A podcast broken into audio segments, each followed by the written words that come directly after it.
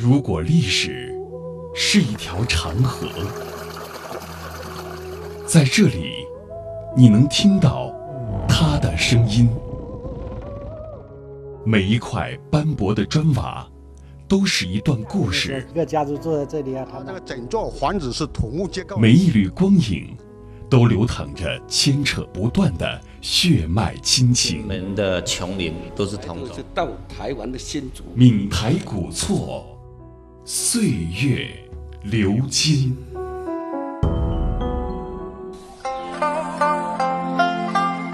茂金堡位于福建三明尤溪县的台西乡，在海拔七百多米的盖竹村，深藏在大山中的茂金堡，依山形而建，高台阶、高落差的建筑外形，酷似西藏的布达拉宫。这是目前尤溪县发现的最壮观、最美的土堡。土堡的第五代主人陈思凯介绍，茂金堡也叫季宅厝。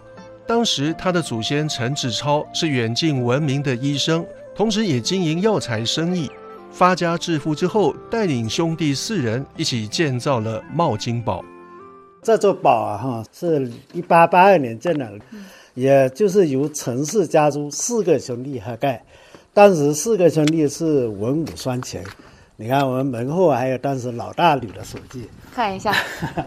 啊，你看。混网的混字，还有另外一边是麒麟的麟字啊，也在墙上写的也蛮漂亮的，可以这样讲。为什么大门后面要写着凤跟麟？文武双全的这个意思啊，写上去的话也更加衬托了我们这座房子的威严。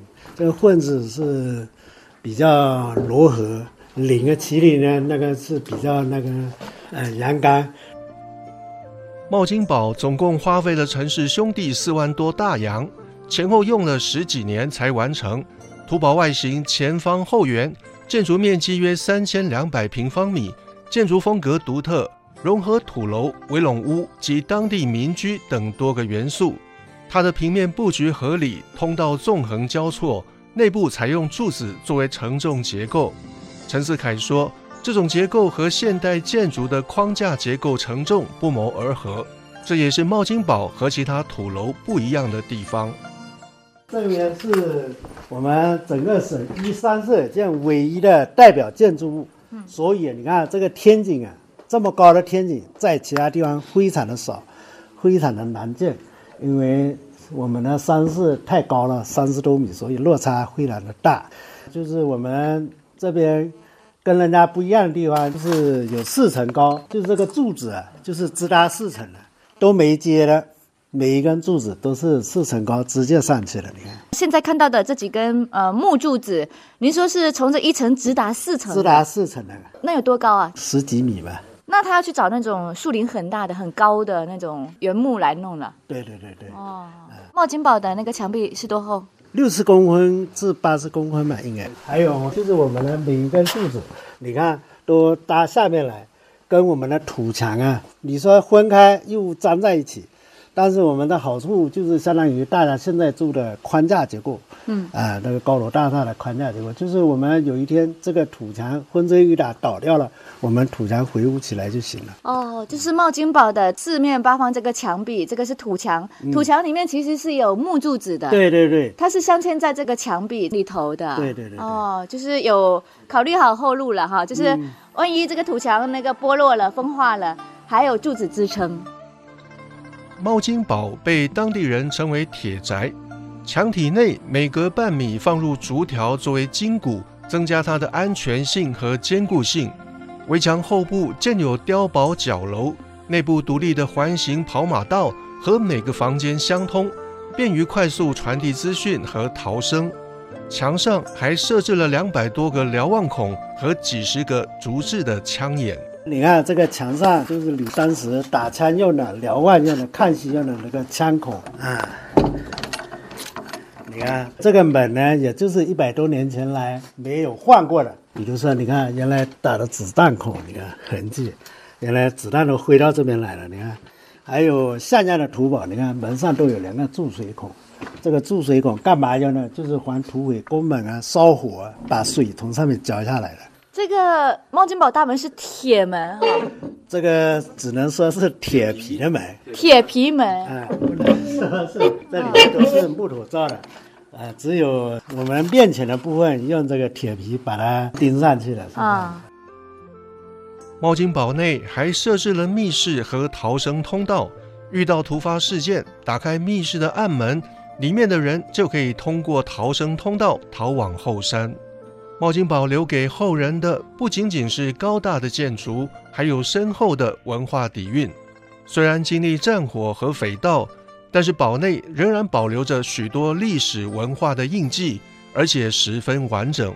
陈氏子孙遗留下来的牌匾、楹联，至今依然清晰可读。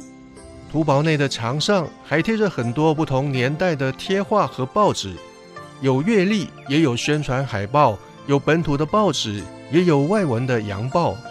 这些张贴间接展示了近代印刷术从黑白两色到彩色影印的进程。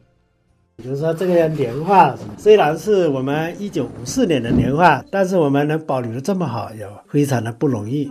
现在也是比较难找了，可以这样讲。还有另外一个特点，我们这边呢就是报纸比较多，三十多类的报纸在我们的宝能找得到。我看到福建日报了。这个福建绿报是我们第二代的福建绿报，很多人没到过我们这边来的都不知道我们的福建绿报有总共有三代，这个是第二代的，是董必武将军写的这几个字，还有第一代的福建绿报，我们是书画家苏童写的，还有哎，这是英文的。这个是英文的，这个也是我们整个福建省来讲，呃，民居发现的英文版的报纸最早的，比土楼那边发现的还更早三年。为什么茂金堡会有这么多看起来很稀有的这一些印刷品呢？跟我们家族下来有跟文化有关系，因为有文化的人啊，总是看到有字的东西啊，都非常的喜欢，喜欢拉进来了，又为了我们这边的卫生关系，一直贴在墙上了。这个贴到墙上，灰尘啊就会掉到我们的床铺下来啊，所以我们养成了这种习惯。我们还有更好的报纸，就是我们全省最早的报纸。如今，为了保护祖业，茂金宝城市后人组成了保护小组。每年农历七月十六日，不论是在当地还是在外打工的城市后裔，几乎都会回来对土堡进行维护和修缮。现如今，古堡逐渐恢复了原有的面貌，游客络绎不绝。因为我们这边虽然这个年代不远，才一百多年，但是也算得上我们这个人丁兴旺了，有四百多口人口在这边走出去了。啊，我们每年农历七月十六都有组织一次大检修，所以这个宝才会得以保留下来。因为这个也是我们家族的贡献，可以这样讲。没如果没有每年这样子来检修啊，这个老早也没了，大家也看不到这些这么好的房子在这边了。所以说，你们的这个祖宅的这个保护意识是很强的，对对对，有自发的。是自发的。我们现在也是为了我们祖上的荣耀，要把这个房子推出去，所以我们甘愿在这边做义务。比如说，好像那个打扫卫生什么东西，基本上都是在义务在搞，从来没有开过工钱什么东西的。提供免费服务的是这样的，顾客都说没白来。他因为我们这边来，我们这边看到的东西都是原汁原味的东西，没有从我们仿造复制啊，都没有这些，给人家的感觉可以说非常的好。我们来这边游玩呢，专家远到美国、俄罗斯、意大利、日本、韩国这些游客都有到我们这边来。茂金堡无人居住已经有二十多年，经历繁荣与衰败，它的意义早就超过城市子孙的血脉相思。风风雨雨一百三十多年的记忆，全部沉淀在一瓦一木之间，意味悠长。